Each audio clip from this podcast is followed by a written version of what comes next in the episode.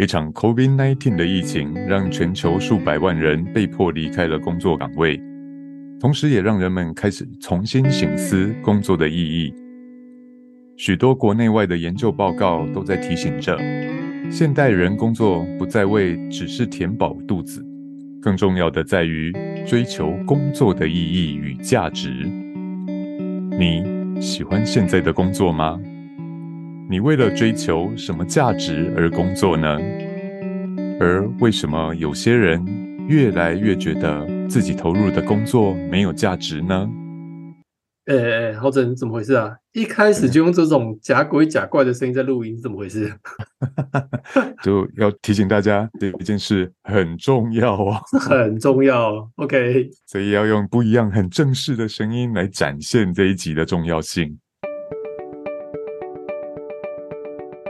欢迎收听《旧心理新行为》，这是由治愈文创管顾工作室所经营的频道。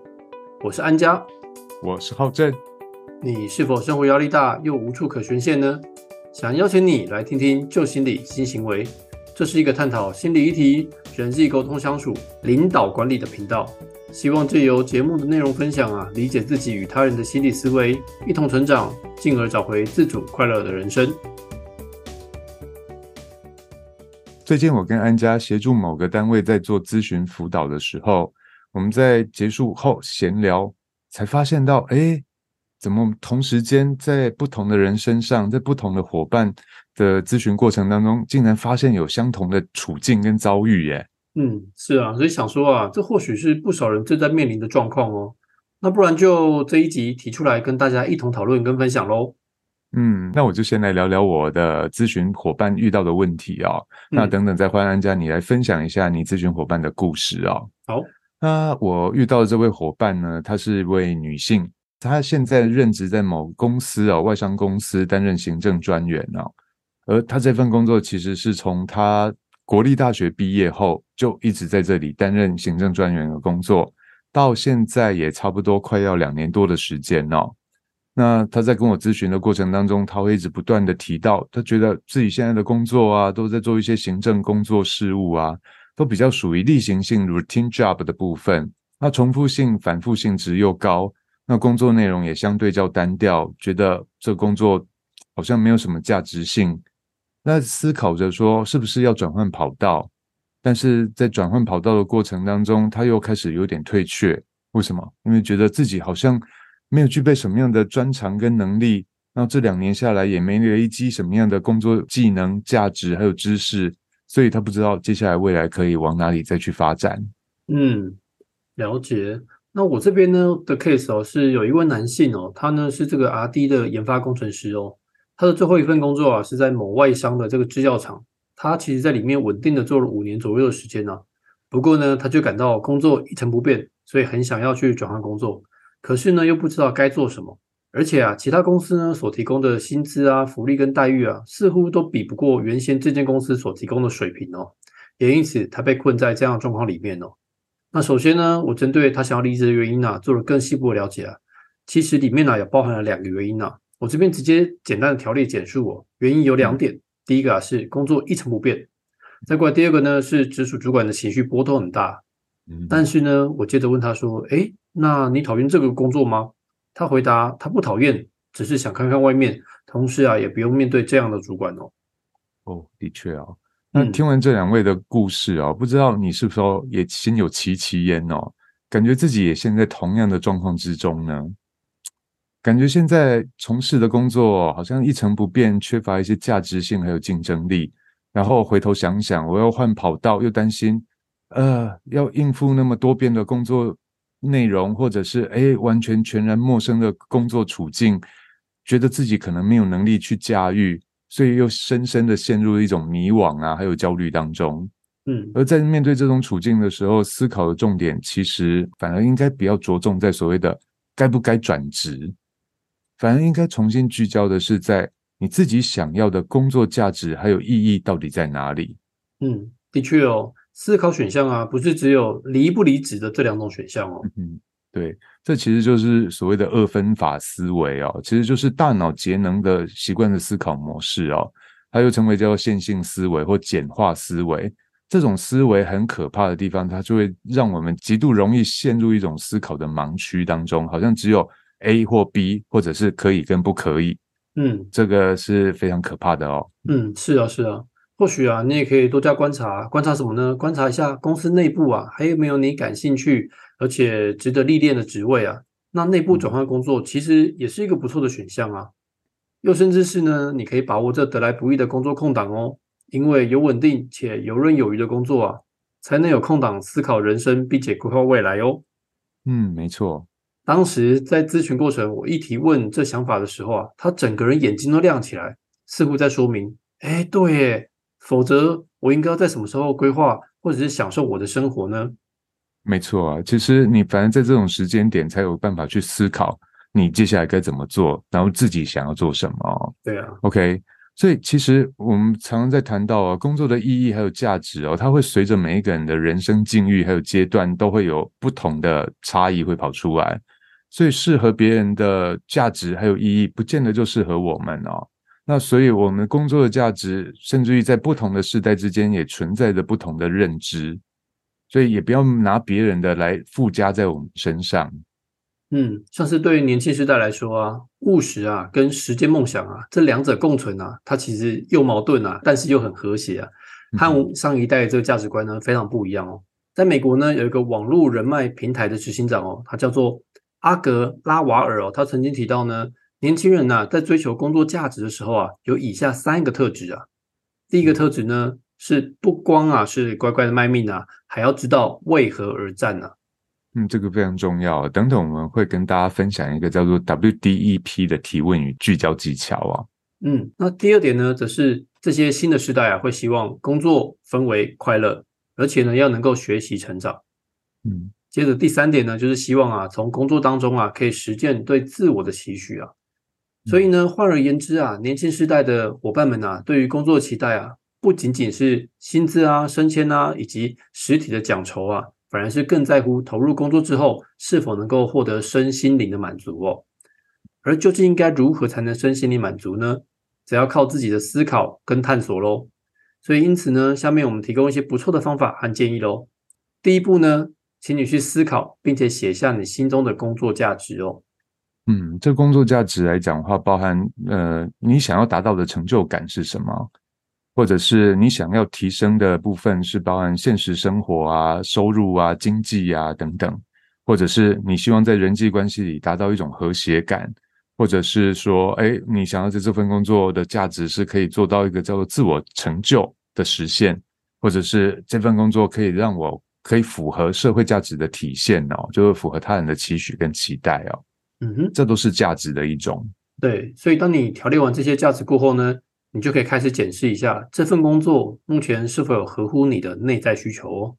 嗯，所谓的内在需求这边，呃，我再补充一下，就是之前我们在 EP 四十，我变成了连自己都讨厌的人这一集当中，我们有提过，很多人追求的都以为是自己想追求的，但却越努力越不快乐。还没有听过这集伙伴，建议可以回去搜寻一下来听看看哦。嗯，厘清自我心中的价值与目的哦，主要是说为了要让我们避免进入一些认知的误区或盲区哦。许多人他正在追求的都误以为是自己想要的，却没有深度的去觉察，其实现在在做的一切事物，不过都只是为了满足他人的期许或符合普世价值的认知而已哦。导致内在来讲的话，自己无法认同跟接纳现状，就越努力就越不快乐。弗洛伊德曾说过，当你做小决定的时候，应当要依靠你的大脑，把利弊罗列出来，分析并做出正确的决定。但是呢，当做大决定的时候，你就应该要依靠你的潜意识，因为这么重要的决定，必须有你的心灵深处的最大需求作为依据哦。嗯，没错，刚刚浩正呢所念这段呢是弗洛伊德他所写的原文的内容哦，但是呢它是有点比较容易被误解哦，所以我们这边特别补充来提醒大家，不要误解弗洛伊德当时所提到的做重大的决定，你就应该依照你的潜意识这句话哦。他的意思啊是指说啊，这个所谓的潜意识啊，它不是指直觉哦，因为啊直觉反而是无意识的，是借由过往的经验或认知所进行的反射的反应呢、是透过连大脑思考都没有而做的哦。所以啊，这个主要呢是要提醒我们在做重大决定的时候呢，别急着使用线性思维去判断下决策，而是呢需要静下心来跟自己对话，听看看自己内在的声音，跟觉察内心真正的需求或渴望啊，厘清自身所想的跟所需要的，这才是创造价值的首要任务哦。没错，那第二步骤呢，借由现实治疗流派里面的四问句啊，叫做 WDEP。来做自我提问跟聚焦哦。那什么是 WDEP 呢？它分别其实是四个英文字母的组成。第一个 W 指的叫做 Want，What do you want？你到底想要什么？嗯，所以对自己提问，你到底想要什么？这个目的啊，主要是在厘清我们的心理动力啊。而这样的动力呢，也也能够给予自己有更多的勇气去执行哦。这就是刚刚前面所提到 Step One 所说的重点哦。请听一下你内心的需求啊。嗯，理清你的内心需求，你才有动力去前进哦。所以第二个理清了需求之后，我们要做的事就是 D，而 D 有两个部分哦，分为两个 part。第一个叫做 Doing，第二个叫做 Direction。Doing 就是你要去理清 What are you doing？你现在正在做什么？嗯哼，而你现在正在做的事情跟你的 Direction，你的方向是否有一致呢？嗯，是的，所以呢，我们都需要去厘清现在的行为举止啊，或是自动导航的方向有没有符合你想要的期望值呢？那如果这个部分我们在做了这些事情之后，我们的方向也确定了之后，我们接下来来讲的话，应该要重新做一件事，叫做一一叫做 evaluation，评估一下你现在做的这些事情，这些方向到底价值意义在哪里。对啊，我们其实都很需要去仔细的觉察现在的行为啊，到底有没有帮助啊？还是现在这个行为呢，其实是变成一种阻碍哦？嗯，在用你的人生验证白努力定律。对。那如果发现这这些我们现在正在做的事情，它跟你的方向越来越偏离，或者这个事情对你未来的目标方向没有太大的注意的时候，我们就要进入到第四个步骤，就是 P，P 指的叫做 Plan。我们必须要重新思考一下，我接下来要怎么做计划，怎么去做规划哦。嗯，所以这里要提醒各位哦，计划的时候呢，要计划出简单、可到达以及可衡量，而且又能够立即执行的计划哦。不过啊，不要一开始就设定太过艰难的计划哦，因为毕竟啊，有简单的开始啊，才有持之以恒的动力。那第三步来讲的话，我们会蛮推荐大家的，就是除了 WDEP 之外。厘清了问了自己之后，我们可以的话，就是画出我的时间轴，把我的生命的时间轴把它画出来，让我的直癌融入我的人生规划当中哦。这包含我们之前在学习 NLP 的过程当中，也都会谈到一些时间轴的概念。那想要探讨工作的价值与意义来讲的话，就必须事先为自己设好每个时间的时间轴，有点像甘特图的概念。而不能说抱着啊，我得过且过，随遇而安，用这样的心态来规划自己的人生哦，这样你很难找到你的职业目标。所以要有时间轴的概念，才能有助于逐步达到你的职业蓝图哦。嗯，对啊，甚至是有很多伙伴跟朋友会讲说，哎呀，我现在很忙，我工作就很忙，我每天工作回家都累累得像狗一样了，我根本没有时间规划未来啊。哦，对不起，狗都没有你累。对啊，但是呢，说真的，哦在时间管理里面呢，有个重要的概念呢，就是你千万不要想说啊，等我有空了再来做哦。嗯，因为永远等不到那一天。的确哦，就正如帕金森定律啊所描述到的，他是这么说的哦：只要还有时间，工作就会不断的扩张跟扩展，直到用完所有的时间为止哦。嗯哼，如果我们都没有刻意将这个事情啊规划到行事历当中。规划到你的甘特图里面呢，并且排定它来执行啊，那么这件想做的事情啊，就有可能永远都不会做喽，并且我们都需要有意识的投入工作哦，为自己创造价值啊，将当下的工作呢当成是自己的事业啊，来经营跟管理哦，重新创造跟定义这个工作的价值，同时啊，思考一下我从这个职位可以带走什么样对我有帮助的 know how 呢？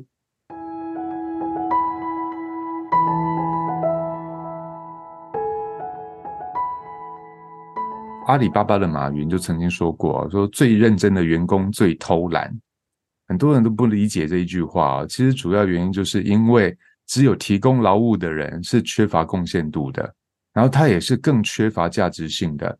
所以不要把自己当成一个机械人，只想把事情做完而已哦。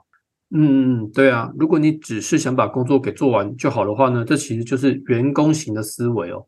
这个员工型思维呢，它会自我局限，它有一个自我局限的信念跟行为，就像是会有说，哎，总是在等待别人啊下达指令，我才进行下一步，或者是我总是需要有明确的 SOP，或者是模仿对象，我才能够动手。还有呢，会倾向去执行重复步骤、不需要思考动脑的工作内容喽。那这时候啊，我们应该要去多加的思考。为什么需要做这件事情，以及完成这件事情的目的啊，到底在哪里啊？而且如何可以更有效的完成任务呢？哦，千万不要成为职场上的 Walking Dead 哦。什么是 Walking Dead？哦，这 Walking Dead 哦，就是这个美剧《阴尸路》啊，大家不知道有听过《阴尸路》里面的僵尸的名字啊，叫做 Walking Dead。虽然呢，它还会动啊，但是呢，只会听着这个声响啊，缓缓的缓慢前进啊，完全丧失了这个自主的思考能力哦。我听说安家就是这部戏的戏迷嘛，吓死我！我以为你早都听说安家就是 Walking Dead。哦哦，我没有这么说，以上言论不代表本台立场，开玩笑哈。嗯，OK，我总结一下，安家刚刚谈到了，其实劳务不等于贡献呐，然后贡献也不等于你的价值，而我们自己的价值跟工作的价值，不要等着别人来给我们，不要等着别人来附加，而是要有意识的自己去创造哦。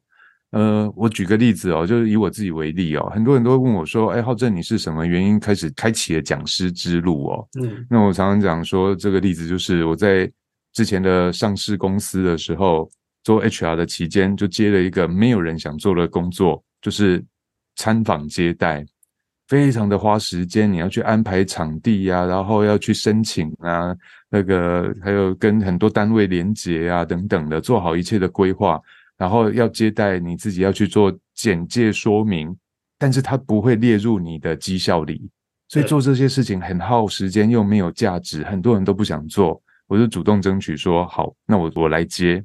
那我在接这个工作的过程当中，我就把自己设定一个目标。我既然接了这个工作，我要练习我的口条，我要与人沟通、与人相处，所以我不要把公司简介当成。像一个播放式机器人一样，我要加入我自己的口吻，加入我自己的风格去练习表达。在练习表达的过程当中，我得到了这些经验值，然后接下来就接触到很多的学校啊的参访的时候，老师、教授或者学生都会开始提问：哎，怎么样才有办法到这样的大企业来？那我发现，哎，其实有商机耶。对，我就开始说，那想到这样的大企业，履历自传就要好好的写，才有。面试的机会，而要被录取，面谈面试的准备又很重要，所以有机会，我愿意到各个学校来做一个简单的分享哦。那从此以后就埋下了种子，就开始陆陆续续在职中就接到了一些老师啊、学校或者是公家机关啊，就开始有邀约，嗯，请我去做一些分享。哇哦，那就慢慢的累积了我的声量出来哦。嗯，所以这就是我我用我自身的例子来跟大家分享说。不要觉得工作没价值，工作的价值跟意义其实必须要我们自己去开创哦。所以我会分享给大家，我有一个很重要的心法，就是我把自己当做一间公司在做经营管理，所以我每做的一件事情，其实我都要去发挥它的价值性。所以这个部分来讲，我参考的一个叫做创业者的思维哦，如何去开创自己的价值哦，其实有三个重点。第一个，投入的程度。当我把自己现在目前所做的事情当做自己的工作，当做自己的事业的时候，我会全心去投入，我会去了解一下这个流程它的前因后果。我现在正在做的这个报表，它的目的到底在哪里？为什么要这样设计？对，那我要衔接给下一端的人，他为什么需要这些报表？他要处理哪些的事项？我就可以去掌握所有的流程、所有的制度、所有的面向，所以我了解的不会只有我的单一面向工作而已。是，那我也不要去计较得失，只要觉得对别人有帮助的、有价值的，其实我也会主动的去哎讨工作来做。嗯，因为我在学习，多做就多学，而且这是我们之前有分享过的叫无痛学习法。嗯嗯嗯，对，是，所以这个感觉也是某部分的有比较有大局观的概念呢。嗯嗯，就是等一下我们也会谈到的，就是全局观的概念哦。那第二个部分来讲的话，我会分享给大家的，就是除了刚刚的投入程度之外，就是第二个我们要养成叫做问题解决的能力。这个部分来讲的话，我们要主动积极的去思考，还有做问题的解决，而不是要等着人家来给我指令来告诉我怎么做。所以我要做问题解决跟思考的时候，我就开始要启动一个叫做风险的觉察跟危机的处理。我要如何去避险，避免这件事情会产生哪些的风险出来？那如果产生风险了，造成了危机的时候，我又没有哪些的配套措施，或者哪些的资源可以调动来处理这些问题？这些也都是所谓的创业者的思维啊。那当我具备了。全然的投入程度，还有问题解决的导向之外，我第三个要培养练习的就叫做前瞻与逆向思维，就是全局观的概念，然后还有全局观的视野哦。我拉的高度不一样的时候，我看到的面向就会不同，然后甚至于我会去思考一下做这件事情最终的目的在哪，所以我们就会用所谓的以终为始的思考方式哦。我最终要达到什么样的目的，达到什么结果，所以我的做法就会跟着调整，所以它会符合我们刚刚讲的 WDEP 的概念，也会在这边不断反复去使用哦。嗯，的确哦。那像刚刚浩正分享他在这些案例啊，的确是很值得我们效法去跟一个学习的一个标的哦。所以我呼应一下浩正所提的这些重点，也帮我们节目做一个最后的总结喽。所以呢，当我们要寻找工作的价值和意义呢，有时候啊，反而可以去练习拉高自己的思维高度啊。去想看看，如果有一天我成为了主管，我可以怎么做？而我要这么做的时候啊，我还欠缺什么样的能力跟能耐呢？哦，又或者去思考一下，如果有天我想离职了，那这一段经历啊，我获得了什么东西？那如果呢，我还可以在里面继续待个一阵子，那我可以如何去吸收到更多的养分跟知识之后再离开呢？哦，或许啊，这些思考点啊，都能够帮助你去发现更有价值的突破点哦。嗯。最后分享给大家一句我们常问很多求职的话，就是你这份工作离职之后，你可以拿到更高的薪水吗？如果没有，你就必须要好好思考一下，你在这份工作里你学到得到了什么。那如果你有相关的工作经验或正在经历相关的历程的朋友，也非常欢迎你可以跟我们分享一下你是怎么度过这个过程的。那你有没有其他的更好的做法或方式？也欢迎跟我们保持联络哦。嗯，我们也很希望听听看你不同的声音。是的。